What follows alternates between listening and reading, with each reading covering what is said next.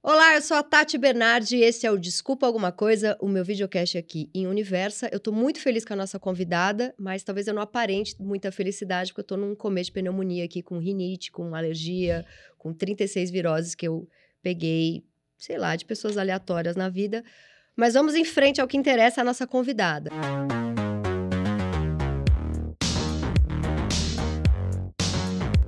Ela fez USP e depois Malhação, o que mostra que ela não tem preconceitos.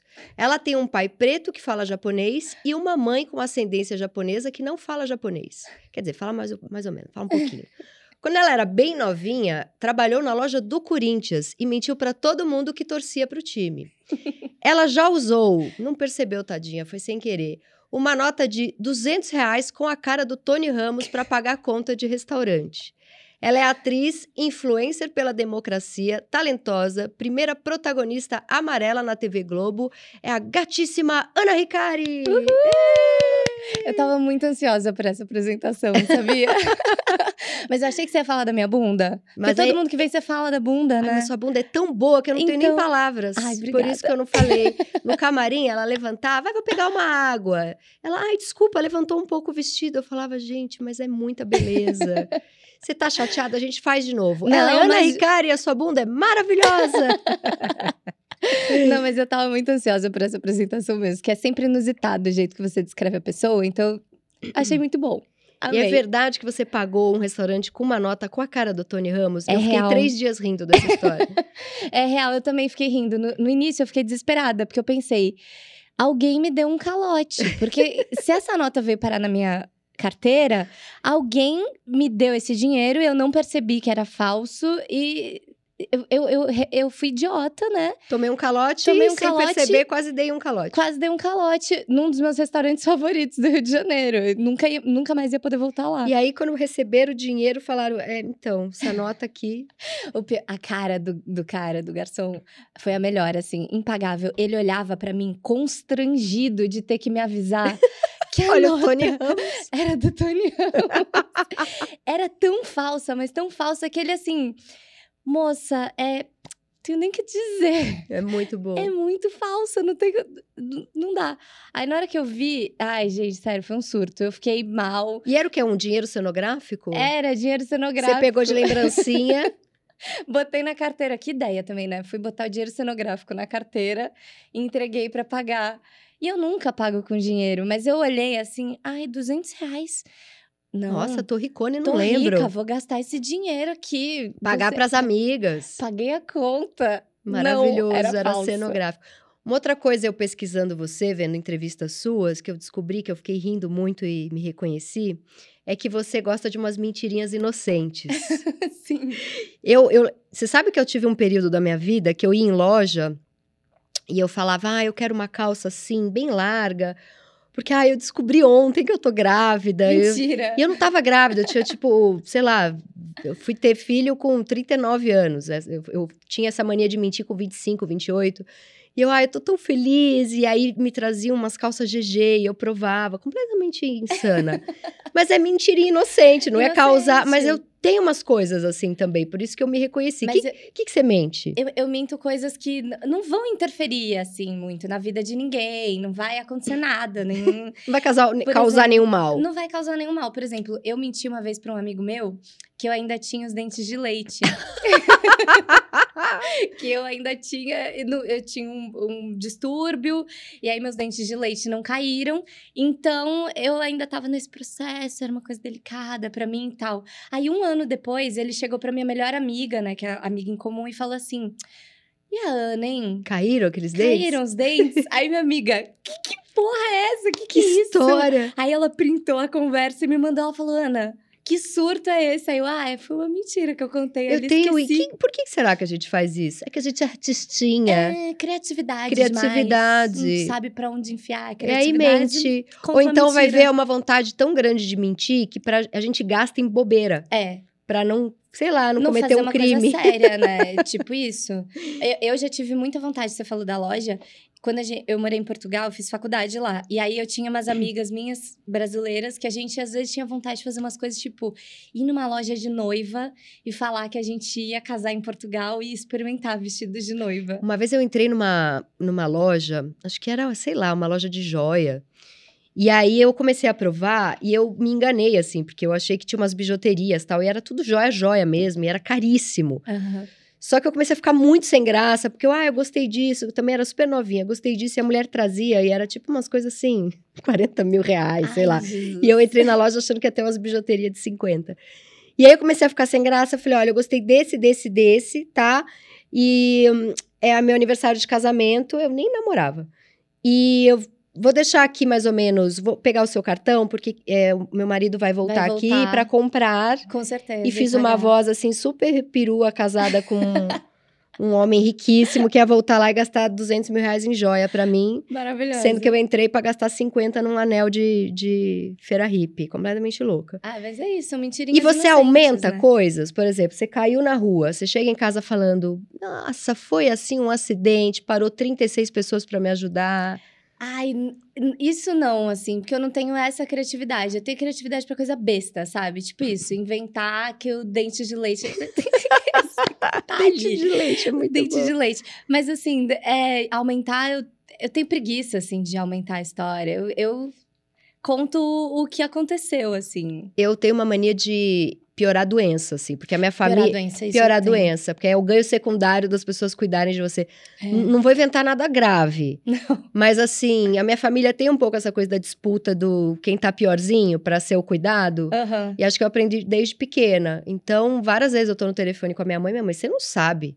É uma dor de barriga que assim, eu tô achando que é úlcera. E eu falo, não, e a minha rinite, você não, não, isso aqui já tá uma sinusite que já fixou, isso aqui já é um pus com um, sei lá, um muco que já atingiu camadas da, sei lá. Mas eu tenho, eu tenho a melhor amiga do mundo, porque ela se tornou médica. É uma Hum. doutora, a doutora Ana Beatriz. Então, pra mim, foi a melhor coisa do mundo, porque qualquer coisinha que eu tenho, amiga, é isso, tô com pneumonia. Aí vai- vamos ter que tratar. Eu tô com, assim, espirrei, tô com pneumonia. Eu sou assim, eu sempre acho que é uma coisa pior. Isso eu aumento, aumentar coisas de doença. Teve uma vez que eu fiquei dias, assim, falando com ela, porque eu tava com uma espinha na perna, e eu falei, é, como é que chama? Coisa, varíola do macaco? Amiga, ferrou, tô com varíola do macaco. Ela, mas Ana, isso é uma espinha na perna. Não, Não, mas é a varíola do é macaco. a varíola do macaco, uma espinha na Nossa, perna. É eu um tenho- lugar muito inusitado. Eu tenho total Eu sou isso. assim. E aí, uma curiosidade minha, as Five não vai voltar? Vai, Vai vai, voltar! Vai voltar. É a terceira, vai voltar a terceira a terceira temporada. temporada, eu não sei quando que estreia, mas já tá gravada, já tá editada tal. Ah, já gravou a terceira temporada? Já, Ai, já gravou. gente, eu fiz uma pesquisinha de merda. Não, Porque eu tava aqui, tipo, ai, vai voltar, não vai voltar? Mas é que não foi muito falado, né? Eles estavam querendo fazer um segredo, mas assim, segredo pras Five é muito difícil, porque a gente Sim. tem um fã-clube que é um fã-clube que devia ser contratado pela Globo.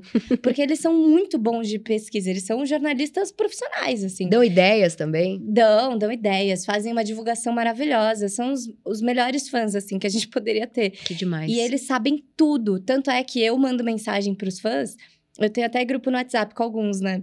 E aí eu mando mensagem, gente, que dia que vai estrear a série? Aí eles que eles sabem. E, tipo, ai, gente, e o vídeo de divulgação tal? Vocês têm aí? Eles me mandam. Gente, que. O arquivo E é uma galera bem novinha, assim? Eu tenho. Super. Ou, é, tipo, ou tem uns mais velhos infiltrados ali? Varia, na real. Tem gente mais velha, 30, 35, 40. Tem, e tem os novinhos, assim. Tem Uhum. umas, me- umas meninas de 17, 18. Deu muito certo, né, a Saive? É muito legal. Eu vi a primeira temporada, preciso voltar a ver. Você precisa fazer uma participação, Eu né? quero. Cal, chama ela. Me chama. Ó, eu vi um vídeo maravilhoso seu dizendo que não era pra ninguém nunca mais na vida chamar uma mulher amarela de japa, Uhum. porque essa é uma lógica racista. Adorei seu vídeo. E eu lembrei, tive um gatilho ruim da época da, mi- de escola, ginásio, colégio. Tinha, a gente chamava as- umas amigas de japa. Uhum. E já daquela época já não gostava, mas era o apelido. Uhum. Isso, pra quem ainda não entendeu que não pode, fala um pouco sobre isso. Então, é uma lógica que ignora completamente a individualidade da pessoa. o né? nome, tudo. O nome, tudo. E, tipo, a gente perde o nosso nome, a gente perde nossa identidade. E o japa tem todo um estereótipo que as pessoas esperam da gente, que é uma mulher certinha, submissa. CDF. CDF. E aí tem a- o outro lado, né, da, da coisa que é... Por um lado é a submissa na sociedade e do outro lado é o fetiche, que é A a geisha. geisha da- que atende os desejos sexuais, os fetiches sexuais do cara, né? Então tem esses dois lados que esse apelido, entre aspas, carrega consigo. E eu me recuso Claro, a ter esse claro, óbvio. estereótipo, sabe? E eu acho que, assim, tem uma coisa que as pessoas não pensam que é uma pessoa com o fenótipo que eu tenho pode ter descendência coreana, chinesa, vietnamita. E quando você chama de japa, você tá ignorando que existe, existem outras ascendências. E tem também né? aquela coisa de uh, colocar todo mundo num bolinho só. Ah, é porque. É. a- e falar, você parece não sei quem, você parece não sei quem. Nossa, Isso, eu ouço isso é insuportável. Eu ouço muito. Eu queria. Gente, às vezes me falam, ai, você parece a Sabrina Sato, né? Quem dera ser parecida com As ela. duas são lindas. Lindíssima. Mas assim, você bota uma foto minha do lado da Sabrina Sato, os traços são completamente diferentes. O nariz é É diferente. muita ignorância e o olho é preconceito. diferente, o ro- tudo é diferente. Então, não tem como falar que eu sou igual a Sabrina Sato, a gente é Uhum. diferente. A única coisa que as pessoas enxergam que é igual é o racismo delas, né? É isso, é a Exatamente. mesma. A leitura é o racismo das pessoas em relação a pessoas amarelas. E, co- e- e tem uma coisa assim que também foi mudando, né? Teve uma época que a gente falava oriental, aí não pode ter que falar asiático. E agora o certo é falar amarelo. É, eu acho que assim, eu não, eu não sou muito. Eu não gosto muito de falar não pode. Eu gosto de explicar, né? Uhum. Tipo, eu não, eu não costumo falar assim, ai, não pode falar isso. Eu falo, olha, oriental vem de uma lógica que é disso, disso. Aí eu vou explicando. Porque senão acho que fica. A gente cerceia a pessoa sem. Que- Sem fazer ela refletir junto com a gente por que, Uhum. que esse caminho é, um, é uma possibilidade, sabe? E o oriental vem de uma lógica é, ocidental, que o ponto de vista, o ponto de partida era a Europa, e o que estava do lado do Oriente era excêntrico, exótico, né? Quando as pessoas pensam em oriental, é tipo, ai, Japão, aqueles símbolos, aquelas lanternas. E tem um imaginário muito exótico sobre isso, sendo que o Oriente, sabe o que mais está no Oriente? A Rússia, a Austrália, Uhum. é, a Índia. As pessoas não pensam nisso. Então, reduz a uma coisa só, a um símbolo só. E tratar como exótico também é preconceituoso, né? Pra caramba! É. Eu já ouvi muito, muito. Ah, ela é tão uma beleza exótica. Isso é preconceituoso. Né? Já ouvi demais, assim, tipo, eu fazia muita publicidade, né? E aí, quando eu chegava, assim, pra fazer maquiagem, eu, coisas que eu ouvia dos maquiadores. Ai, você tem uma beleza tão exótica, né? Hum. Mas você até que é bonita pra uma asiática. Nossa. Você até que é, você é linda pra oriental, né? Você tem uma beleza bonita pra uma oriental. Já ouvi muito isso. E eu vi também, putz, eu não sei se eu vou conseguir te maquiar, porque é muito diferente seu rosto. né? Oi? Já ouvi isso várias vezes. Jura? Tanto- Tanto é que eu não sabia me maquiar. Porque eu. Muito diferente. Tem boca, nariz, olho, bochecha, é um ET. E eu ouvia tudo, to- tanto isso, que eu falava assim: nossa, é muito difícil me maquiar. Eu não vou saber me maquiar. Que horror. E aí eu não, não, eu não aprendia. Eu fui aprender a me maquiar tem quatro anos, sei lá. Gente, que absurdo. E aí, agora amarelo. Eu, eu gostei que você ensinou num vídeo que fala um golden também. Achei bonito o golden. É, porque nos Estados Unidos, yellow ainda tem um, um teor pejorativo. Então, eles não falam yellow, eles falam Asian ou golden. Que eu achei Gold- super bonito. Gold- golden é bonito. Golden é bonito. Mas aqui a Gold. gente tá usando bastante amarelo, né? Sim, que é dentro do censo demográfico, né? Tem a classificação é, branco, preto, pardo, indígena e amarelo. Uhum. Então a gente tem revogado esse lugar. Tem muita gente que fala, ai, amarelo, mas é esquisito, né? Não sei, eu acho que parece meio ofensivo. Não, não, é, tá Não, tranquilo. tá tranquilo. E eu aprendi hoje aqui com a diretora maravilhosa do programa e também com a Ana, porque eu- na sua apresentação eu ia falar que a sua mãe tem descendência japonesa.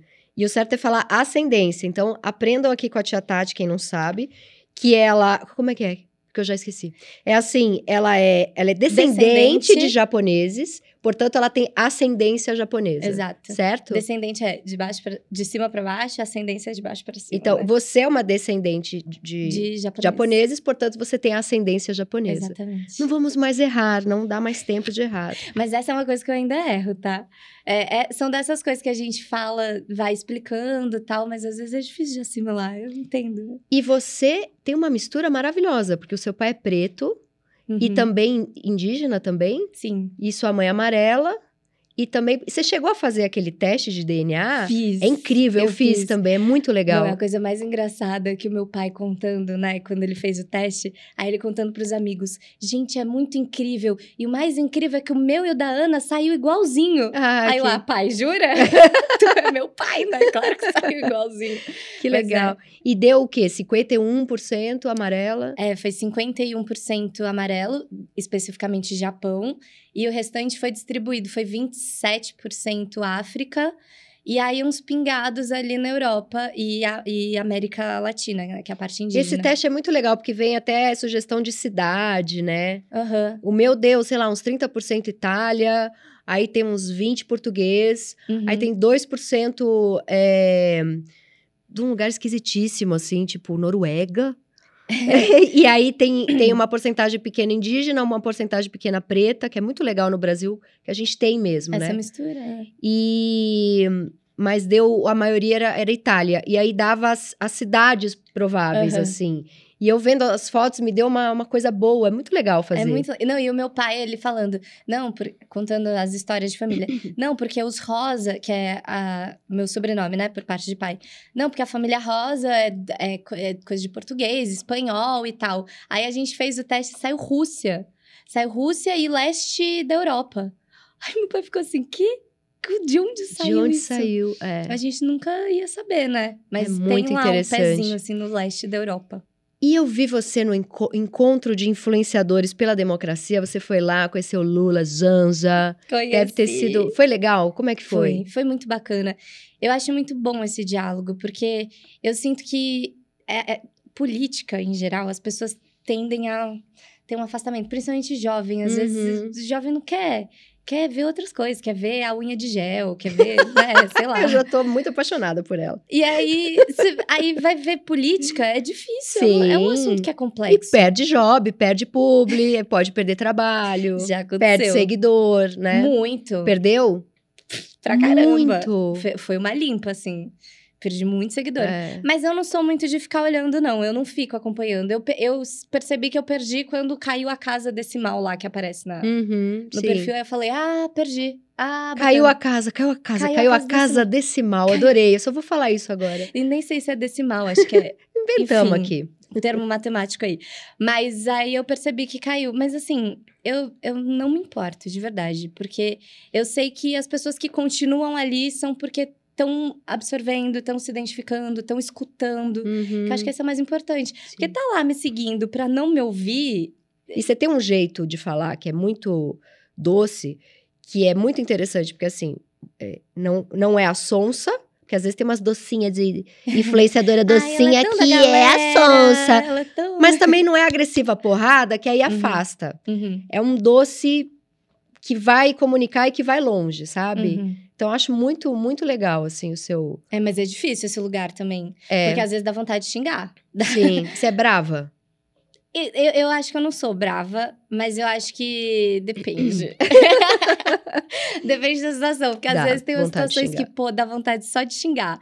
Aí o, dida o didatismo vai lá pro chão. Sim, e- normal também, né? Porque às vezes é uma coisa que você tá vivendo tantas vezes no seu dia a dia, tipo, ah, chamar de japa, sabe? Que é uma coisa cotidiana que tá falando sobre a, a tua existência e tá te limitando. Aí chegam as pessoas e ficam insistindo nisso e, e putz, eu recebo muita mensagem de homem, Tati. Muita. Te paquerando de um jeito escroto. Sendo hipersexualizando nesse Hum. lugar da raça, né? Ai, eu sou louco pra comer uma japinha. Tipo, ai, amado. Nossa! E não tem como, xingar, não tem como fazer BO de tudo isso? É porque aí para a vida, né? Porque são tantos. Se eu fosse fazer BO de tudo isso, acho que eu ia passar o dia na delegacia. Você ia passar o dia na E delegacia. eu já fui, já tive experiência de ir pra delegacia, assim, com, com questões de danos e tal. Não. E eu acho que tem uma coisa assim, e você não vai deixar de postar uma foto sensual por causa desse idiota, Não. né? Porque deve. Porque isso vai chamar mais, mas isso é problema dele. Você tá ali linda, É. vivendo sua vida, curtindo, né? Você não vai É. deixar de. E eu acho que, assim, é uma ilusão nossa a gente achar que só o idiota lá do- longe, tá distante da gente, é um idiota. Não, tem caras que estão no nosso entorno, no nosso meio mais progressista, mais de esquerda, que também tem esse tipo de pensamento, entendeu? o, Tem o, o muito. macho desconstruidão da esquerda, Tem o, o muito. esquerdo macho, tem muito babaca. E aí, esse é o lugar que eu acho que eu, eu acabo tentando mexer ali. Que é, pô, tem gente que tá um pouco mais aberto à escuta. Vamos tentar alcançar essas pessoas. Sim. Senta e explica. É, explica os termos, explica por que, que isso e aquilo é escroto, por que, que a gente precisa mudar um pouco o jeito de falar aqui ou lá, por que, que é, você pode levar esse debate para os teus amigos na roda de Uhum. conversa, entendeu? Sim. E você fez USP, você fez ECA. Fiz. E aí o seu primeiro trabalho na TV foi Malhação. Foi. A galera da, da USP falou, ai, vendida da Rede Globo. Eu acho que eu. Mais eu me falei isso do que as é, pessoas. porque você tava ali num meio super acadêmico. Eu, eu cogitei se eu ia pra malhação ou não. Eu, eu hesitei. E mudou a vida, né? Mudou? E você, você ganhou um M. Foi, a melhor Malhação. Foi. É, foi muito legal. Foi muito bonito mesmo esse trabalho. Mas eu fiquei muito em dúvida, porque. Você eu queria fazer teatro cabeça? Ah, eu faço ainda, né? Tipo, eu ainda tenho minha- minhas companhias, meus colegas que, enfim, estão no meio do teatro e que eu acompanho e que eu, Uhum. eu tenho esse desejo de estar no palco de novo. Desde a pandemia eu não consegui voltar, mas eu tenho essa vontade. Eu, eu sou super do teatro cabeça também. Uhum. Mas eu acho que uma coisa não exclui a outra. Só que eu só entendi isso entrando na televisão. Porque antes de eu entrar, eu fiquei assim, ai, mas será que eu vou me vender pro império, Nossa, sabe? que loucura, Meu né? Deus, será que eu vou perder os meus valores e eu vou. Ai, tem Essa, e isso, essa né? misturinha é tão boa. Ela é, É. tão. E É. outra, coisa popular, às vezes, comunica. Gente, o, o, o, o Malhação que você fez, ele comunicou tanto, ele foi tão importante. Muito, muito. Que às vezes um, um- um- material acadêmico não chega. Então, essa era a minha maior crítica à USP, assim, que eu tinha. Quando eu tava na faculdade, eu olhava, eu a gente estudava coisas incríveis e, e pensamentos revolucionários, e que eu falava, gente, mas isso é muito genial. Caramba, tô lendo aqui, tô debatendo nos coletivos, tal, tal, tal. É muito bacana. Aí eu saía da USP e eu falava, Ninguém sabe, ninguém, ninguém, tá lendo. disso. Essa coisa hermeticamente fechada aqui na Com universidade. uma linguagem de- que não tem acesso. Exato. E lá na, na USP, que é a cidade universitária, né, em São Paulo, que é, é, tipo esse lugar isolado fisicamente, né, na Uhum. cidade, e não chega. Não Não, chega. chega pra Muitas pautas da USP só chegam no Twitter, na galera do Twitter, porque estão sendo debatidas no, no, em, em reality. Então, pois é. É. uma loucura no. Gente, a memória da pessoa. No Big Brother. No Big Brother, por Tem exemplo. muita pauta que É. tá lá, várias pessoas fazendo documento. É, faz... Eu tô maravilhosa hoje.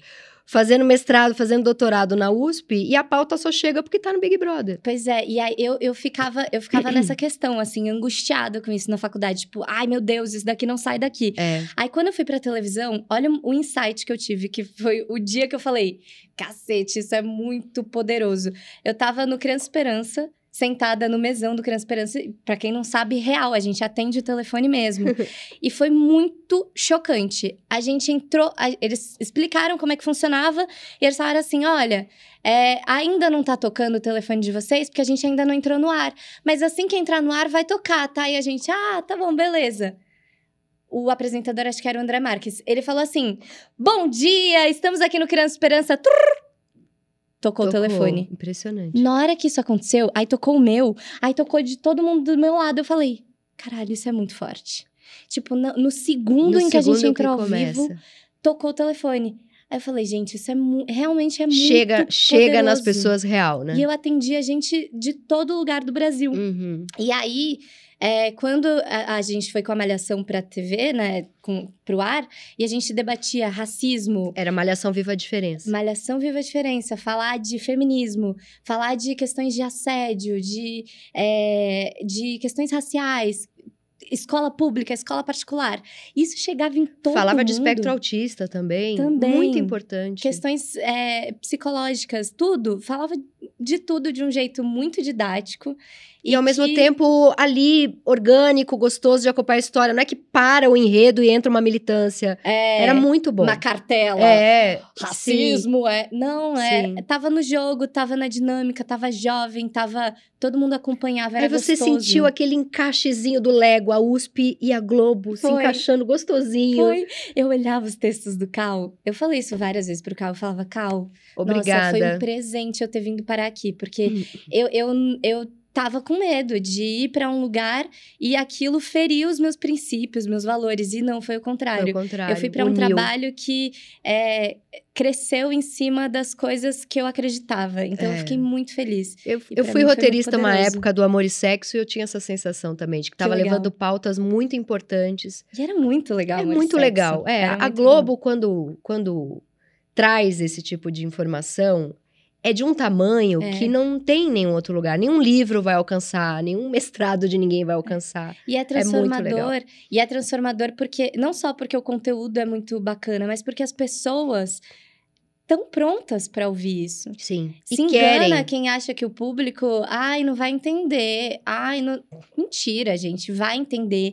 Eles querem ouvir esse tipo E é de generoso, debate. é generoso com o público que você traga um material bom para ele que Uhum. faça pensar, que, que ensine Sim. e que ao mesmo tempo seja um entretenimento. É generoso. Você É. tratar o público como burro, que, que quer repetir um monte de piada, que às vezes é piada machista, Sim. isso é tratar a audiência de uma forma muito estúpida. Exatamente. Né? E é isso que eu faço com as redes sociais. Por que, que eu falo de, ah, de questões raciais, de pautas sobre feminismo? Por causa disso. Porque, eu, assim, eu poderia postar só uma foto minha de bonita lá todo dia, beleza. Mas, cara, eu estudei tanta coisa, eu leio tanto livro. Por que, que eu não posso compartilhar essas coisas com essas Sim. pessoas?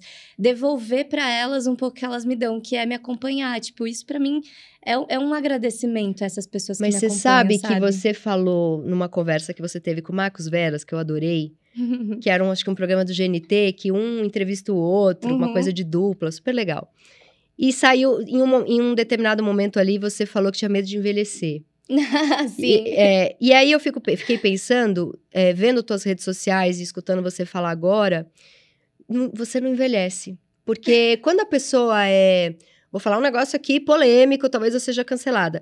Mas atrizes que vivem muito pela beleza, dá- acho que dá mais medo de envelhecer. Você é lindíssima, mas você tem tanto conteúdo e você tá tão ligada a coisas importantes que eu acho que você é o tipo da pessoa que é, não vai, não vai ter, não vai, não vai envelhecer nesse lugar de o que, que eu faço agora, porque continua, entendeu? Porque Sim. o mercado é, é machista, espero que não seja daqui Sim. 40 anos, quando você começar a envelhecer. Aham. Espero que não. Mas hoje em dia ele é muito Sim. etarista, muito, ah, já não serve mais para tal papel, já não é. Uhum. Mas eu acho que a gente está caminhando para um lugar de que isso que, que você é, e que para mim é o verdadeiro influenciador, isso, isso não envelhece. Isso, sabe? Nossa, acho que é primeira vez que eu ouço essa perspectiva. É muito bonito ouvir isso. É, Porque é, eu- é porque eu tô alérgica, eu alérgica, eu, eu falo coisas bonitas. inspiradoras. É. Mas eu acho que é óbvio, é um pensamento super etarista meu, pensar que eu não quero envelhecer. Não, mas toda mulher tem esse medo. um medo, mas não, eu é normal. A gente, ali. a gente vive aqui num mundo machista pra caramba, Pois é. patriarcal. Mas eu teve uma coisa que aconteceu depois dessa entrevista que pra mim foi um cliquezinho assim que mudou um pouco também minha perspectiva. Isso que você me falou, eu com certeza vou levar pra mim, Uhum. que já vai mudar um pouco essa perspectiva sobre envelhecer, mas teve uma outra situação que foi ver a Michelle Yeoh ganhando Linda. o Oscar. Nossa, aquilo foi muito emocionante. E o discurso dela falando que ela, é, na idade dela, pode ganhar um prêmio e ser reconhecida, nossa, me deu uma esperança. É. Principalmente porque, pra mim, como atriz amarela, eu fico sempre com essa sensação de, meu Deus. É, e você, Deus, você é exemplo, e você deve ser sabe? exemplo pra muita menina, né? Porque ainda são poucas. Tem Sim. bastante, mas ainda não é igual, a né? gente é minoria, né? É. Nesse, Você sente um artístico. peso de carregar, assim, um exemplo pra muitas mulheres? Sim. É, um, é, uma, é uma responsabilidade que tem.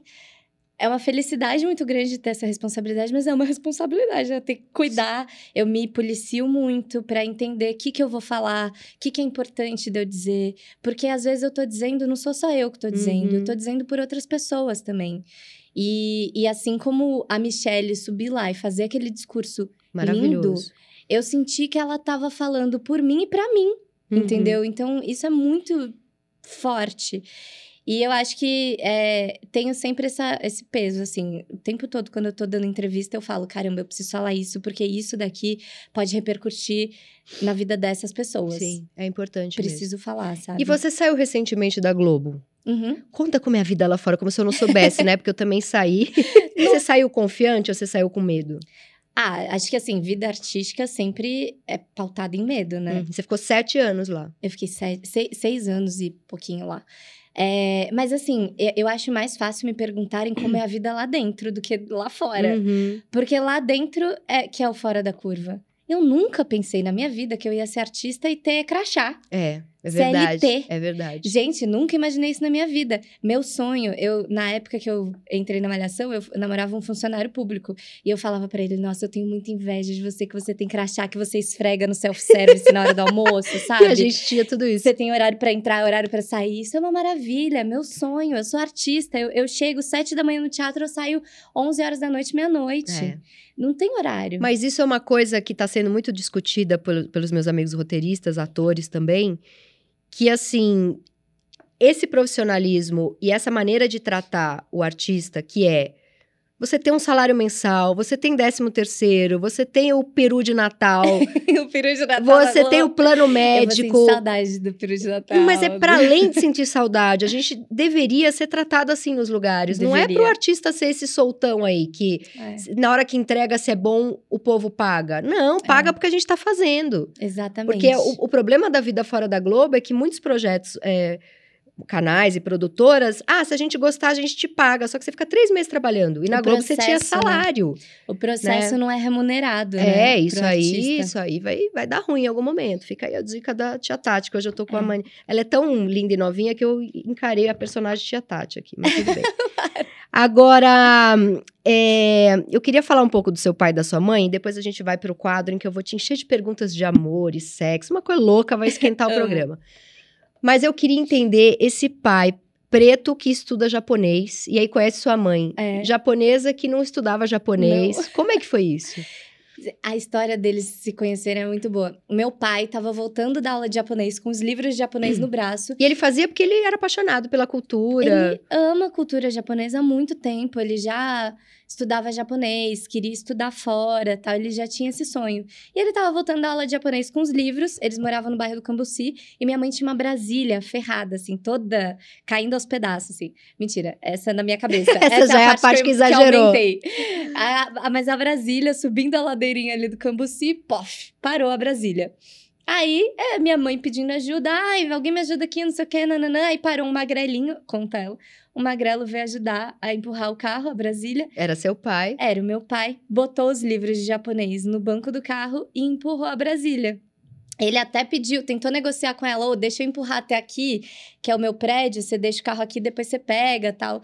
Ela não quis, fez ele empurrar até o fim da ladeira, que era a casa Não, dela. vai ajudar, ajuda pra valer. Ajuda de verdade. Tô nem aí que você é magrinho. É. E aí ele empurrou o carro até lá em cima e deixou os livros de japonês no carro. Esqueceu. Esqueceu. Aí, como que ela achou ele? Aí acho que ela foi no prédio e tal, não sei o que, deu um jeito de se conhecer. Aí se apaixonaram. E aí se apaixonaram, casaram, tiveram. Casaram? Não sei se casaram, não. Acho que foi uma coisa meio. Jun... Se juntou. tiveram sabe? filho? Não sei se tiveram, não. Tiveram, será? Puf, some. Enfim, eu nasci, mas acho que eles não casaram no papel, não. Aí eu nasci e tal. E, eles tá aí, tá aí essa se maravilha. separaram. Aí separaram, você tinha que idade? Graças a Deus. Tinha 12 anos. É, os meus separaram, tinham 5, 6. É isso, né? É o tempo que durou É. ali o amor. Mas eu achei bom que eles separaram, porque eu achava que não tinha. Mas foi. Mas são amigos hoje em dia? Hoje em dia são. Mas na hora ali deu aquele ruinzinho. Não, foi um processo complexo, assim, de separação, de eu não poder ver meu pai, de ter aquela briga judicial tal. Enfim, foi complexo. Mas depois de um tempo, as coisas foram se ajeitando. E aí, quando eu fiz 18, eu fui saindo aos poucos da casa da minha mãe. Eu pegava, pra não assustar, né? Eu pegava uma mochila, enchia de roupa, e aí eu ia pra casa do meu pai. Esvaziava a mochila na casa ah, do você meu pai. foi indo aos pouquinhos. Voltava pra casa da minha mãe, enchia a mochila e deixava as coisas. E Mas você indo foi em assim. algum momento, você morou com seu pai, é isso? Morei, Ah, Depois dos 18. quanto tempo? Ah, até os 21, acho. Que foi a aí. época que você contou que não se dava tão bem com a sua mãe. é porque no camarim a gente já se contou um monte de coisa. É, foi esse período. Quando eu saí da casa da minha mãe, eu tinha, acho que. Eu sou filha única que nem você, você é filha única, né? Uhum. Por Eu parte ti- de mãe. Ah, por parte de pai você tem irmãos. Tenho uma irmãzinha. É, eu saí da casa da minha mãe, eu tinha uns 25 anos. Minha mãe é italiana, eu filha única lá, eu vou morrer, não vou aguentar.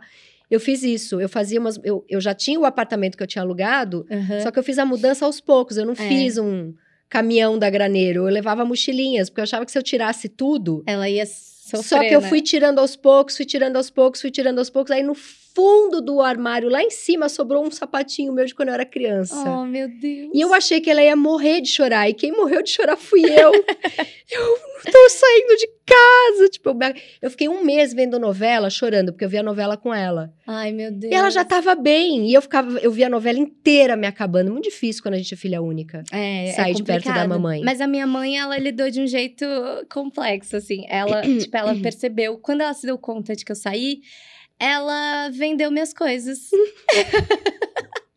Já que foi, Ah, já que foi embora, então eu não preciso de cama, mas né? é dor, né? Aí ela pegou e vendeu várias coisas minhas e algumas coisas que eram, tipo, brinquedos meus, assim, que eu guardar. Eu nem penso em ter filhos, mas eu pensava assim: se um dia eu tiver filhos, esses brinquedos eu vou passar pros meus filhos. Vendeu. Jogou fora. Não, ela nem falou que vendeu. Esses ela falou que jogou fora mesmo. Eu, mãe, como assim Que- jogou fora? Aí, aí você morou quanto tempo com seu pai? Aí eu morei até os 21. Aí eu saí de casa. Porque eu, eu sempre fui maluca pra Morar sozinho. morar sozinha, sair de casa e tal. E aí eu fui para fui pro Rio, fui para enfim, estudei em Portugal, depois eu me mudei pro Rio e aí eu morei sozinha aqui em São Paulo, no período que eu fui síndica. Você foi síndica Eu do prédio? Fui, mas é, foi E horrível. você pegava uns perrengues como Muito. síndica? Tipo de subir no, no telhado do prédio para poder ter que revis- re- é, revisar a caixa d'água.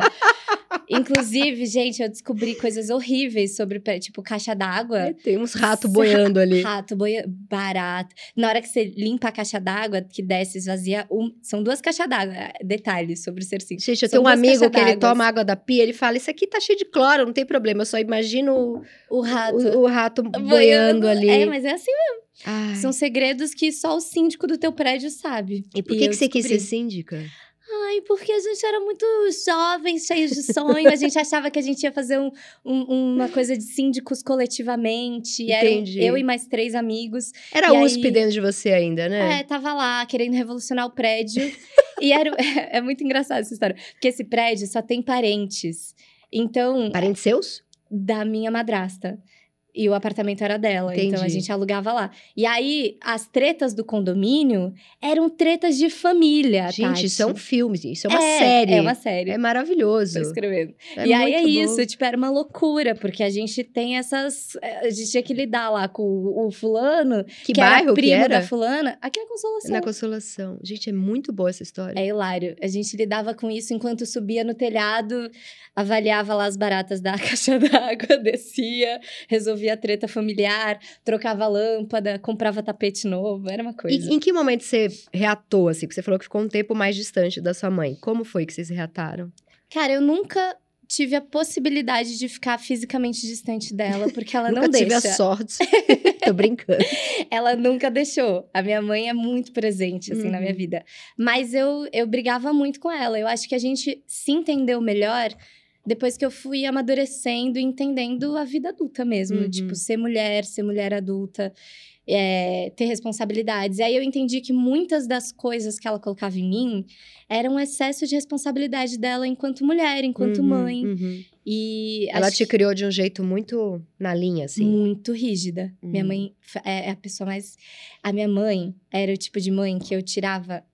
Nove e meio. Eu tirava, não, eu tirava 10 no boletim inteiro. Todas as matérias. Ela pegava o meu boletim e falava assim: não fez mais que a sua obrigação. Hum. Aí eu, hum, bacana. E seu pai mais carinhoso nesse aspecto? Não, meu pai comemorava. Pô, tirou todos os 10. É isso, filha. Muito bem, parabéns. Entendi.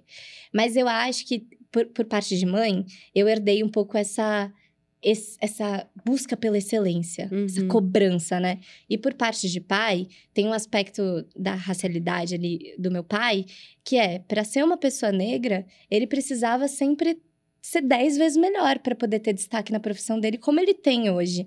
Então eu absorvi um pouco isso. Ah, que bom, que no caso é excelência mais excelência. Exatamente. tá uma pessoa que tá em excelente, é dia uma com a pessoa- terapia, né? Tem que falar De mamãe eu coisa. herdei excelência, de papai eu herdei um esforço enorme para manter a Esforço de- excelência. é.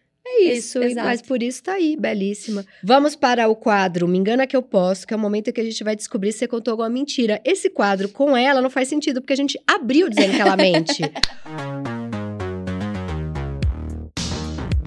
Vamos ver aqui, ó, já sei. Vamos, vamos falar dessa vida lá fora da Globo, que pa- passou algum perrenguinho? Não foi tão... Ou foi bom desde o começo? Então, a minha sorte é que eu saí da Globo e assinei com a Disney. Então, Não sofreu, já foi, já saiu coladinha. é, mas eu tô assim, tipo, é isso, a gente não sabe o dia de amanhã. A gente não sabe o que, que vai acontecer. Tá, é isso, a gente fica o tempo inteiro. Não, precisa entregar, mostrar, apresentar 30 projetos, porque amanhã a gente precisa saber o que vai fazer. Né? Uhum. Tem esse frissonzinho, né? Sempre, todo dia. Sempre. É, e, e na Globo tinha uma coisa mais garantida de tô É. aqui, né? É um conforto, né? Mas você vai, mas se você vai lançar as five, você também tá com o pé ali. Tô com um projeto pra apresentar. Entendi. Mas eu não sei quanto que é. Aí é isso, né? Você sabe que tem uma coisa pra apresentar, mas quando? Eu já sei, a gente vai descobrir uma mentira dela quando a gente for pro quadro das nove perguntas e meia de amor, que vamos para agora, agora para esse quadro. E aí que eu vou pegar alguma mentirinha. Vamos lá. É, vamos começar pelo chefe de cozinha belíssimo que ela namora. Como é que ele chama? Facundo, Fac- Facundo Cônio. Fa- Nossa, é nome de homem bonito, é, no- é nome de homem sexy. Ele é gato. Como que vocês se conheceram? Eu já sei porque ela contou no camarim, mas é que eu quero que ela conte de novo. É muito boa essa história. Eu fui no programa do Mion e aí eu ganhei o programa do Mion lá e dava um prêmio em dinheiro. Eu peguei o dinheirinho e falei: "Mãe, vamos viajar. Vamos fazer uma viagem de férias". Aí ela: "Ai, vamos pra Paris, né, Ana?" Eu: "Calma, mãe. Vamos pensar, também não é tão dinheiro assim. Um pouquinho mais perto, é, né? Quem que eu vou ter que sabe, pagar a tal." sua passagem também. Aí a gente foi pro Uruguai também, porque tava casos de Covid e Aham. tal, aumentando na França. Aí eu falei, não, vamos aqui pro Uruguai que tá mais tranquilo de Covid. Fomos, aí me indicaram, uns amigos meus já tinham vivido no Uruguai, me indicaram, e todo mundo falava, não, tem que ir nesse restaurante, porque é muito bom. Como chama? Vamos dar o restaurante de Facundo. Ex-Mercate. Ex-Mercate. É. 5 mil reais, Facundo, aqui Fica- pro programa. Publi. É, fica em Montevidéu, e aí todo mundo falou, não, é o melhor restaurante de Montevidéu, tem que ir. E é o único restaurante que os brasileiros não foram expulsos. Falaram isso pra mim. Por quê? Porque a galera foi pra lá gravar a série, e aí eles estavam, tipo, gravando série em outro país. aí Animado, bebia, bebia, animado, entendi. Brasileiro, um povo animado. Sim. E aí chegava nos restaurantes, e aí a galera dava horário, a galera falava, hum, né, vamos embora, brasileiros, por favor. E o ex-mercado foi o único que eles Acolheu. acolheu essa brasilidade. Entendi. E aí todo mundo falou, tem que ir lá. Fui. Primeiro dia em Montevidéu, fui almoçar lá com a minha mãe. E aí a gente sentou assim, veio um garçom gato me atender. Aí você já. hum, E eu já, hum. Aí minha mãe, Ana, se comporta, fica quieta, para com isso. E eu, não, mãe, mas o garçom super gato, olha lá, não sei o quê. E ele te Olá. olhando, e ele te olhando, que- te desejando. Veio atender a mesa, não sei o quê, trouxe comidinhas extras pra gente. Aí ele trazia um negócio que a gente não tinha pedido. Minha mãe, o que, que é isso aqui? A gente não vai pagar isso aqui não, né, Ana? Não.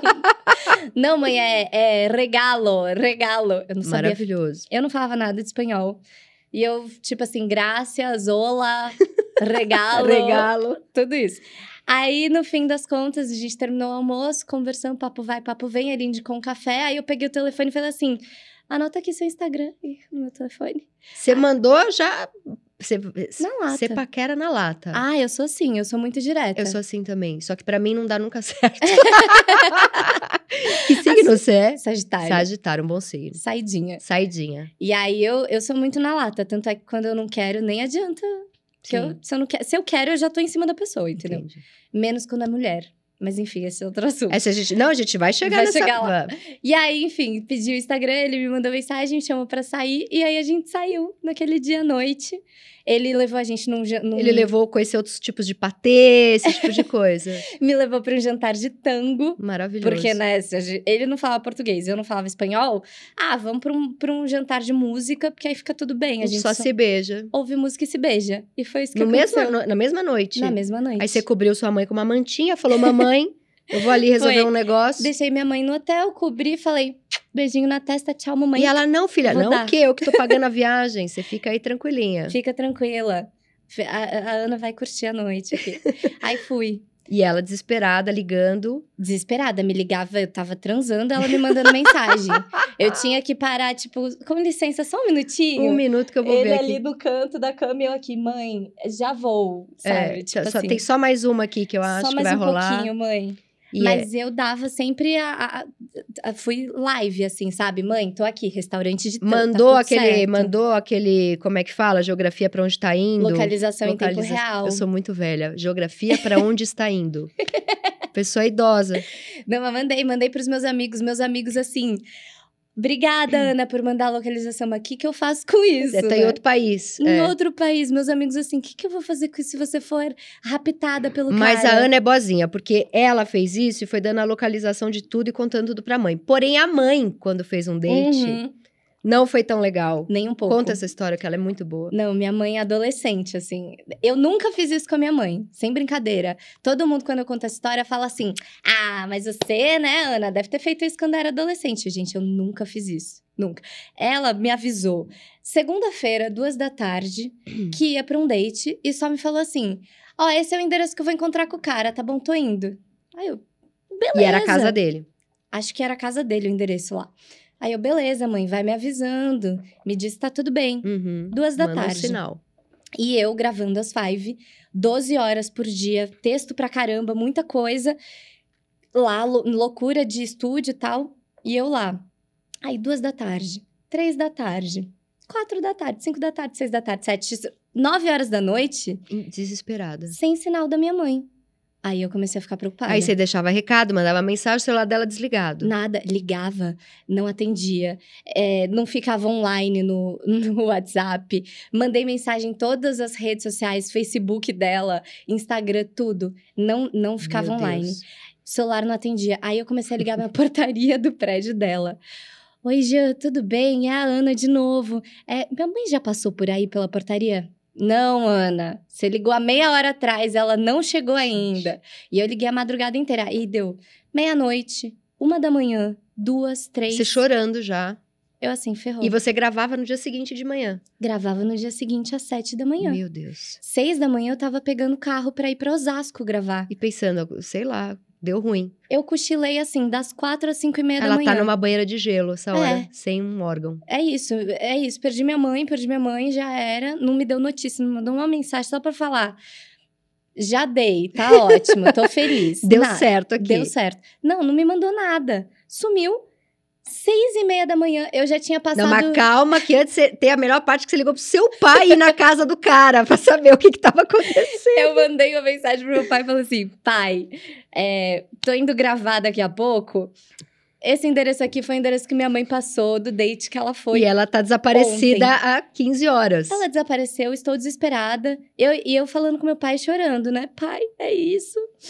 Se, não se, se ela aparecer, por favor, vai nesse endereço, tal, por favor, eu não sei o que fazer. dadadá. Tá. Aí Gente. peguei o carro seis e meia da E a mãe lá. E a mãe felicíssima, ela me liga seis e meia da manhã. Filha! Bom dia, Ana. Que raiva! Aí eu, ai, caralho, não acredito. Aí você entendeu que é ser mãe, né? Se bem que você nunca fez isso com ela. Nunca fiz isso com ela. E ela felicíssima, falando assim, com uma voz que eu não consegui nem dar bronca nela. Você falou, ela teve uma noite maravilhosa. Maravilhosa, ela tava reluzente assim no telefone. Eu, mãe, pelo amor de Deus, você podia só ter me mandado uma mensagem pra falar que, Que tava é. tudo bem. Que raiva. E eu soluçando, aí sabe o que ela fez? Passou o telefone pro cara. aí passou, era um francês, aí ele, foi linda noite, maravilha, sua mãe, incrível. E eu, ai, Jesus, A gente tá riu bom. tanto. A gente conversou um pouco antes de entrar aqui. A gente, eu ri muito disso e eu ri muito também que quando ela conheceu o Facundo no restaurante, ela, ai, que garçom gato. Aí depois ela descobriu que ele era o dono do restaurante. Ah, é, Aí ela falou que comprou na planta. eu comprei na planta, eu peguei na baixa. Eu achei que era o garçom, já tava tudo certo, Já tava bom, e descobre que é o dono. Aí eu descobri que era o dono e o chefe, ou seja, ia Gente, cozinhar pra mim, entendeu? Muito bom, muito bom. Que é o que acontece, ele cozinha pra mim, então... E é gato, ele é gato, ele ligou pra ela, a gente viu ele aqui. Bom, você disse numa outra entrevista, eu adorei, que você às vezes faz, não sei se você tem isso com o Facundo, mas que você é, acredita em relacionamento aberto. Aí te perguntaram sobre ciúme. E você falou: ciúme é coisa de quem não tá trabalhando que nem eu tô, que eu tô ocupada. Como que é. é. isso? Vocês têm um relacionamento aberto, até porque ele tá lá em Montevidéu. Ele tá lá em Montevidéu, a gente tem um relacionamento aberto, tem combinados, então, por exemplo, se a gente tá junto na mesma cidade, no mesmo país, a gente tá junto. Não estamos uhum. flertando com outras pessoas e tá tudo certo. Mas é, é realmente é isso, Tati. Tipo assim, Cara, eu não, não tenho tempo de sentir ciúmes. Eu tô aqui trabalhando, eu tô aqui dando entrevista, depois eu tô decorando texto, não sei o quê. Que horas que eu vou pensar, parar e ficar pensando, meu Deus, ele está beijando uma boca e nanana. Não, tem não, tempo. Não vai, é. Tá, a cabeça tá preenchida com outras coisas. Exato. E aí funciona.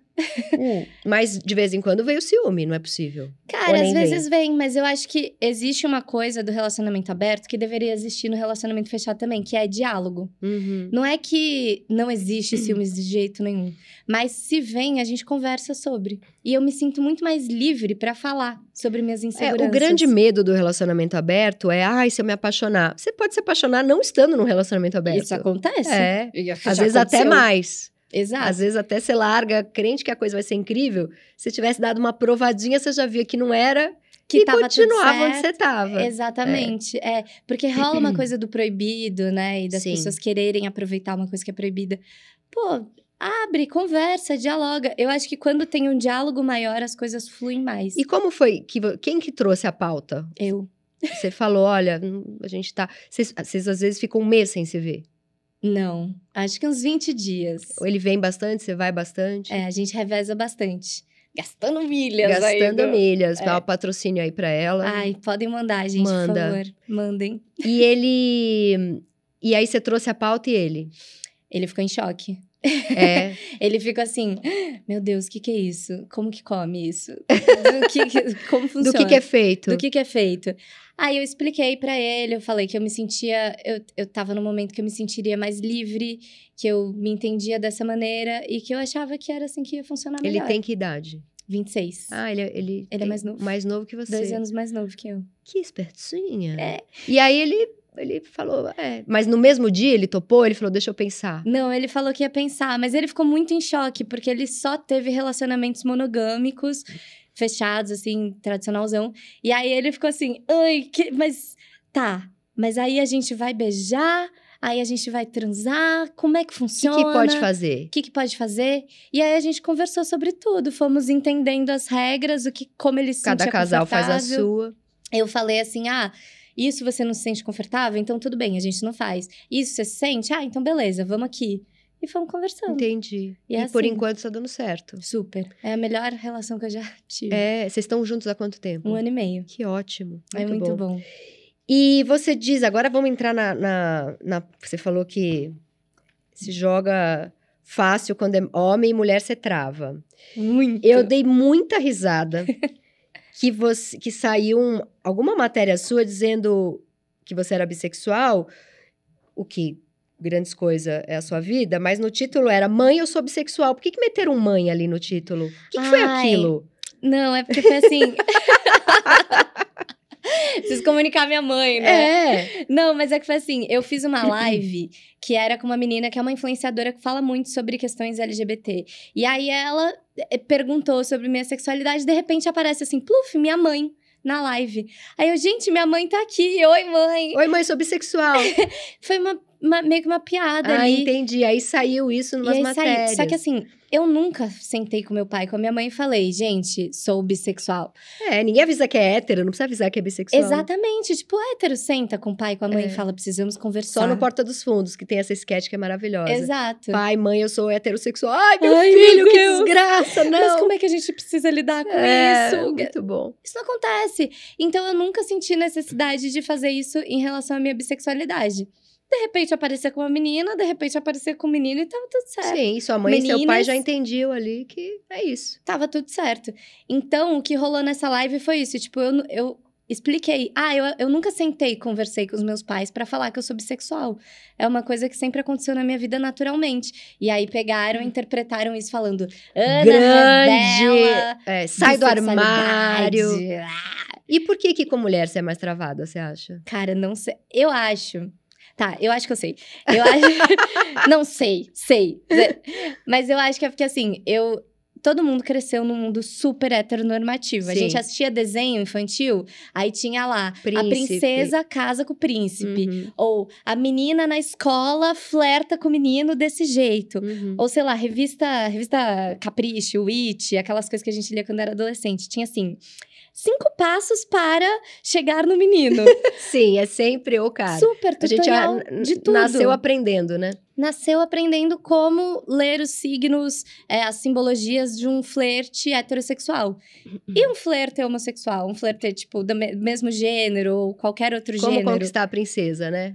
Não Sendo tinha. você uma princesa. Como a É. princesa conquista a princesa. Ninguém fez esse tutorial pra Sim. gente, entendeu? Então, na hora que eu chego pra conquistar a princesa, eu viro um sapo. Juro. Ah, que Eu, eu fico, assim, completamente... Fica tímida. Eu fico tímida, eu esqueço meu nome, eu falo tudo... Eu não sei se é pra eu beijar na hora que é pra beijar. Que incrível. E homem, você já, você já sabe como faz. Homem é tipo assim, quero, vem. E você já namorou mulher bastante tempo? Já fiquei, já tive relacionamentos, mas namoro, namoro de oficializar, assim, mudar o status no Facebook, não, não, não tive. E eu acho Mas muito bonito, é, porque você disse, eu não vou pra uma festa pensando... Ah, hoje eu tô afim de um cara, ou eu tô afim de uma mulher. Você gosta da pessoa, você vê a pessoa e não importa, né? E, e eu acho isso tão bonito da sua geração, porque na minha isso ainda é tão travado. É, né? Porque é claro que isso tá dentro de todo mundo. Somos todos os seres humanos. Só que na minha é muito travado. É, É muito assim, caralho, minhas- uma amiga beija, beija uma mulher, é um evento. mas é, a gente é fluido, a gente. a- as coisas acontecem no momento, né? Você tá no momento com uma pessoa. É uma pessoa interessante que se admira, vem o tesão, né? Eu, Sim. pelo menos, eu, eu sinto muito tesão, assim, na composição da pessoa, não só na cara, no corpo. Sim, tudo claro que que, tem ali. isso também, enfim, atrai a gente. Mas é muito sobre a conexão que você tem ali com a pessoa, assim. Uhum. E é isso, tipo. E se você pergunta bem de, de tia, tia que nunca experimentou relacionamento aberto, você ama seu namorado, você tem seus combinados com ele. Mas e se para além daquele encantamento pra dar uns beijos, você se apaixona por uma pessoa? Que podia acontecer você estando num relacionamento fechado. É, você- como que você vai lidar com isso? Você tem medo por estar mais aberta disso acontecer? Você vai conversar com ele? É porque isso pode acontecer na vida de qualquer um. né? Eu, eu acho que o- um dos princípios que a gente tem na nossa relação é também não se preocupar. No sentido de se ocupar previamente com uma coisa. Na hora que acontecer esse Vocês vão problema, conversar. Aí a gente conversa. Mas se eu ficar aqui calculando, putz, mas aí se eu me apaixonar perdidamente, e aí não sei o quê. Eu acho que não tem como calcular qual vai ser a situação, Uhum, entendeu? uhum. Eu- a gente vai vivendo. Porque é isso que você falou. Se a gente tivesse uma relação fechada, poderia acontecer também. É a mesma coisa. Poderia, já Hum. aconteceu comigo de eu estar numa relação fechada e de repente me apaixonar com, pra- por outra pessoa, às vezes Uhum. até platonicamente, mas enfim. Pode acontecer. E aí eu acho que a gente tem que saber lidar na hora, no momento. Sim. Mas é, é muito sobre diálogo, sabe? Acho que a resposta é essa. Eu vou conversar com ele. Você vai conversar com ele, que é, o que, deve, que é o que tem que ter em todas as relações, né? Exato. É, a gente falou dessa coisa do estereoti- estereotipado, japonesa CDF, ou desse lugar de objetificação, da gueixa. Já te ofereceram papéis estereotipados nesse lugar? Muitos. É infernal. Muitos já. E eu já recusei. Eu já recusei. Eu, eu teve um papel até que hoje em dia eu fico pensando assim, será que ali era uma chance? Porque foi era um- grande, era um papo para fazer uma coisa maior. Não, era um, era um filme internacional e que aí queriam convidar uma atriz brasileira para poder fazer essa personagem e aí me chamaram. É, só que era uma personagem que era assim, a descrição era um homem da máfia é, saía da cama, não sei o quê, fumando cigarro e atendia um telefonema e a cena acontecia dele lá discutindo, não sei o quê. E o meu papel era ficar deitada nua na cama. Nossa, não dá, não dá. Eu falei, gente, mas estão me convidando para fazer isso? Tipo, pra eu ir lá e reforçar um estereótipo de objeto sexual e Muda, duplamente, né? muda. Muda sem fala, sem mostrar meu talento Não. para iniciar minha carreira em cinema internacional, assim. Sendo que, tipo, era, era um duplo estereótipo, porque era uma mulher brasileira que aí tem toda essa questão da, da sexualização, turismo sexual aqui no Brasil, e ao mesmo, ao mesmo tempo asiática, que é essa hipersexualização do corpo asiático, que tem muito em pornô, é, tipo essas coisas de site pornô. As buscas, as palavras mais procuradas em site pornô estão muito relacionadas a mulheres asiáticas. Essa era uma próxima pergunta, porque é, asiática, japonesa e geisha são três palavras muito. Então, é top 5 de busca em, em site de pornografia, eu pesquisei. Sim, exatamente. É muito E na louco. paquera já, já chegaram em você com esse tipo de. Já. Nossa. Porque você falou das pessoas que mandam mensagem ali, uns desavisados, desgraçado.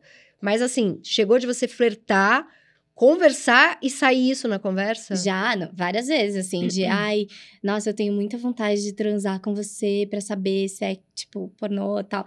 Mas eu já namorei caras, mais de um, que me falou assim: nossa, você é muito parecida com a menina do pornô que eu assisto. Nossa. Era nojento. E é, eu demorei muito tempo pra entender que essa situação que eu passava como mulher era uma situação de hipersexualização por ser mulher e por ser asiática. Eu só fui dar nome a isso depois na faculdade, quando eu comecei a ler sobre feminismo negro. E aí, nas pautas do feminismo negro, eu falava, gente. Mas isso daqui tá me batendo, por quê? Não tô entendendo, eu não sou negra, o que que tá acontecendo? Aí eu entendi que existia um recorte racial ali no feminismo que me contemplava. E aí eu fui dar nome para essas violências que eu passei, que era uma violência é, de racialização mesmo, era outra coisa. Uhum. Então, demorei muito tempo para entender que esse cara falando era muito problemático. Tanto é que quando ele falava, esse ex falava isso, eu me sentia desconfortável, mas eu não, Não sabia, sabia muito direito. como reagir. Eu não sabia falar para ele, você é um escroto, Beijo, tchau, estamos tchau. terminando. É. Eu não fazia isso, sabe? Devia ter feito. Nossa, devia ter feito. Mas agora tá dizendo pra um monte de mulher fazer, que isso que é importante. Exato. é. Cê- eu tenho uma impressão, pelo seu jeito de falar, você é muito esperta assim. Se você tá saindo com alguém, namorando com alguém, e nota que a pessoa é meio lerda.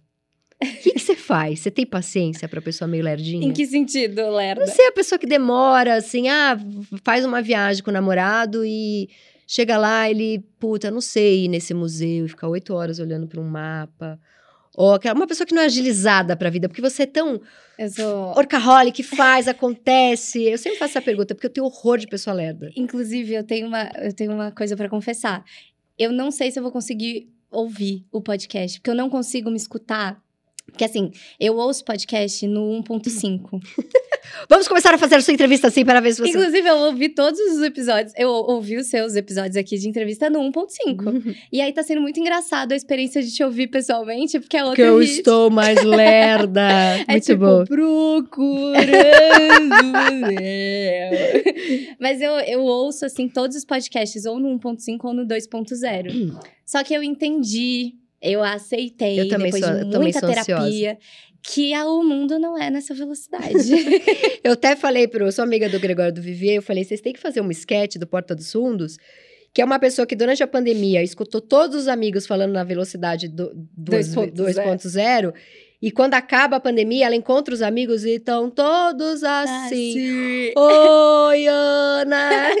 Porque é isso, eu também escuto 1.5 ou 2.0. Ah, mas é Mas assim é que horrível, eu me sinto. é horrível. Tanto é que quando eu boto o podcast assim direto, boto no fone e tal, e aí eu esqueço de botar na velocidade, eu ouço assim, tipo, a Deia, a Magia Flores. aí eu fico, gente, o que que tá acontecendo com É, elas essa galera hoje? não tá eu, bem, não. Essa galera tomou um Ah, ansiolítico. É, não botei o 2.0, aí eu É boto, muito aí o bom. mundo fica assim. Tem alguma coisa banal, bobinha, que você não tolera em relação? Tipo, ah, a pessoa que. Eu tenho um negócio com se a pessoa come fazendo barulho. Pra É? mim, é. Tipo, a pessoa que come, Jura? sabe? Tem uma coisa bobinha, você é de fácil Sim. lida na relação. Não, não, eu não sou de fácil lida. Eu, eu sou muito paranoica com higiene. Ah, Mas, assim, a pessoa tem que ser limpinha. Hard, é. Eu sou muito chata com higiene. Do tipo, eu escovo muitos dentes. Eu lavo as mãos sempre que eu chego e não sei o quê. E tenho álcool gel. Antes da pandemia, eu já carregava álcool gel na bolsa e eu era julgada por isso. era essa pessoa. Então, eu, eu, eu tenho muita questão com higiene. Aí, se, se chega em casa, deita com roupa de rua na minha cama, não. Já te irrita. Paranoica. Gente, eu já amei, porque agora eu já sei que Facundo é limpinho, o restaurante dele deve ser maravilhoso, porque eu também tenho mania de higiene. Não, e ainda assim tem coisas que eu, tipo assim, eu ainda brigo com ele. Não, amor, isso daqui na pia assim, não. Não pode. Não pode. E aí ele entende já. Então ele é super cuidadoso lá em casa. Esses dias eu descobri, eu fiquei chocada, me achei a pessoa mais porca do mundo, que tem que ter duas esponjas pra lavar a louça, porque você não pode lavar copo Gorduroso. na mesma que você lavou o Lava- prato. É. E que essas duas esponjas diferentes, você tem que trocar, acho que uma vez por semana. Eu Hum. ficava dois meses com uma esponja, era a mesma de copo e panela, e eu me achei muito porca, você não ia gostar de mim. Não, mas a, a, minha madrinha tem isso. E eu aprendi isso. Esse fim de semana, inclusive, eu tava na casa dela. E aí eu, eu vi isso. Aí eu falei, gente, genial. Acho que eu vou colocar isso na minha casa, juro. Essa semana vi. Nóia. Bom, vamos. Ah, não, tem a meia pergunta. A meia pergunta é a seguinte: ficar famosa melhorou ou piorou minha vida sexual? Por quê? Você pode escolher melhorou ou piorou. Melhorou, piorou? É. Nossa, mas tá muito igual. Tá igual. já era maravilhosa antes. Já era incrível, já transava muito, continuo transando. Não, mas sério, tá- é igual. Eu acho que. a- a- tipo assim, não é que é igual. Óbvio que não é a mesma coisa de quando eu tinha 21 anos e agora com 28. Tá mais mulher. É, são outras relações. A, a- o sexo muda, né? Sim. Experiência muda. Sim, sim. Por mais que seja de 21 só pra 28, é pouco tempo, mas assim, muda. Porque você conhece mais seu corpo, você entende como que você gosta, como que você não gosta, Sim. como que você quer falar não. Tem que isso é uma grande questão. Tipo, tinha coisas que eu fazia que eu às vezes eu me incomodava, mas assim, ai, vai, vai, vai. Vai. Hoje em dia eu falo não, é isso. Uhum. E se eu não quero, a pessoa quer, eu falo, ah, então tá. Tchau. Sim. Eu tenho muito isso hoje em dia. Mas eu acho que melhorou só pela minha maturidade. Mas a relação com a, a fama Não mudou isso aí. não tem nenhuma relação. Talvez. É, eu Nunca me... pegou um fã? Ou uma fã? Fã, não. Não. Nunca peguei. Já peguei pessoas que eram da, tipo, meio. Conviviam comigo, eram próximas e tal, e que eram fãs do meu trabalho. Mas Sim. não no sentido de ser fã, conhecer ali Tipo, ai, pela... te amo, vejo tudo seu. Eu acho que é, é muito complexo, porque eu acho que é uma relação de poder ali. Sim, é, é. Então eu acho que, pra mim, é muito delicado esse lugar, assim. Acho que. Já começa errado, né? Começa Já começa errado. ruim. Eu acho que pressupõe uma relação de poder que cai num lugar complexo. Você fã não tem chance! Mas Muito já, bom. já. Acho que a única coisa que muda em relação à fama é. Eu me policio mais se a pessoa também tem algum nível de fama e a gente quer entender se a gente vai se beijar em público ou não, por exemplo. E pode dar também aquela coisa que é saía muito na cara quando eu era adolescente, que era a incompatibilidade de agendas. Dois famosos. Você pegou essa fase? Você devia ter cinco anos, mas tudo na Caras era incompatibilidade de O agendas. que, que é isso? Que são, nem lembro, é muito nova, porque eram dois famosos Uhum. com agendas muito cheias de coisas. Uhum. Aí por que, que vocês terminaram? P- pela co- incompatibilidade de agendas. Ah, Todo gente, mundo. isso não existe. É. Gente, se Léo Santana e Lauren Prota namoram, que eles são as pessoas no Brasil que mais devem ter agenda lotada. Sim. Se eles namoram, não, são casados, têm uma filha, todo mundo pode. Todo mundo pode. Mas o negócio é, tipo, beijar em público, por exemplo. Eu tenho relacionamento aberto, mas nem todo mundo sabe. Hum. Aí vai que me vem beijando uma pessoa famosa, clica, sai. Eu não quero que o Facundo veja a Claro, foto. claro. Aí eu tenho esses cuidados, assim, beijar no carnaval, no camarote. Já me aconteceu de eu pensar, não, acho que eu não vou beijar essa pessoa Vai dar hoje ruim. aqui, porque, ai, a mulher ainda, se for duas mulheres se beijando, famosa, aí vai ficar uma coisa. Não, Entendi. melhor. Aí a gente toma Pela cuidadinho. fama, você protege esse lado, entendi. É, mas por isso. Mas ali, quando ninguém está vendo, a vida dela continua igualzinha. Fluida. Fluida. Vamos para o último quadro, que é o quadro Periguete, que é quando a gente dá alguma dica do que tá lendo, assistindo, vendo. Maravilhoso. A minha dica, eu não sei se você já viu na Globoplay, Os Outros. Você viu essa série? Amo, tô apaixonada. Gente, Lucas Paraíso arrasou. Paraíso. Adriana Esteves, Maeve Dickens, Milen Cortaz, Drica Moraes e o Eduardo Stebrich, que tá, tipo, Tá surreal. Eu, fenomenal. falo, eu mandei mensagem outro dia pra um dos roteiristas, eu falei, eu tô muito outrosizada. eu tô, e eu tô Nossa, muito. Quem mundo. que é o seu amigo roteirista? O Thiago? Rodrigo, Ah, não, eu sou amiga do Thiago Dottori. É demais essa série. Eu Ai. vi, eu vi tudo já. demais, tá sensacional, gente. É, tá muito, Assista. muito bom.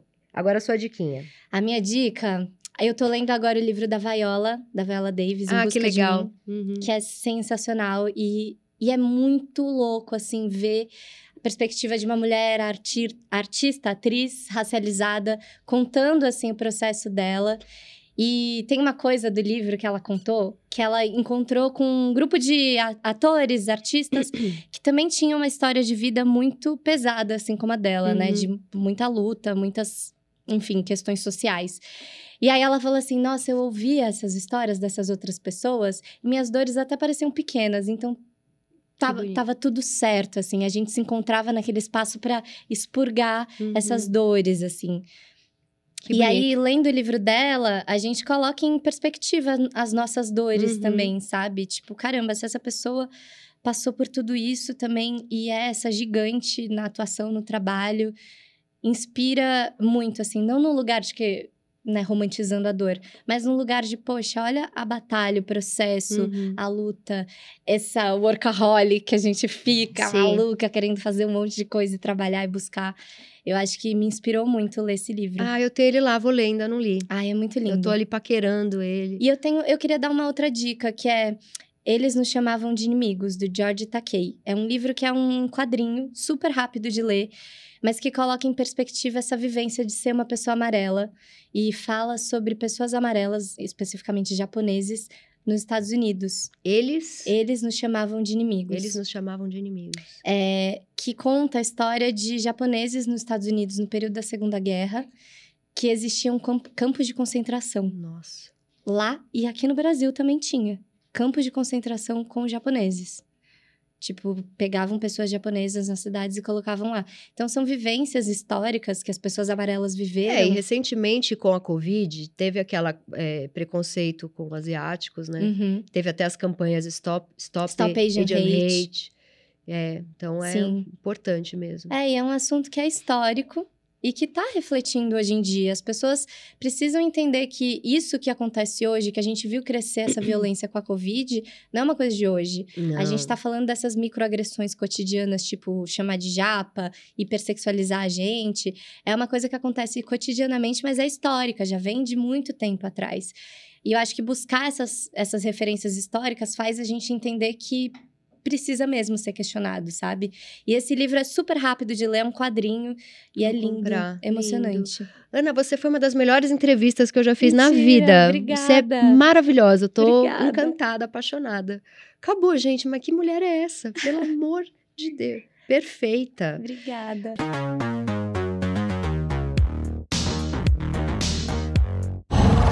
Qual?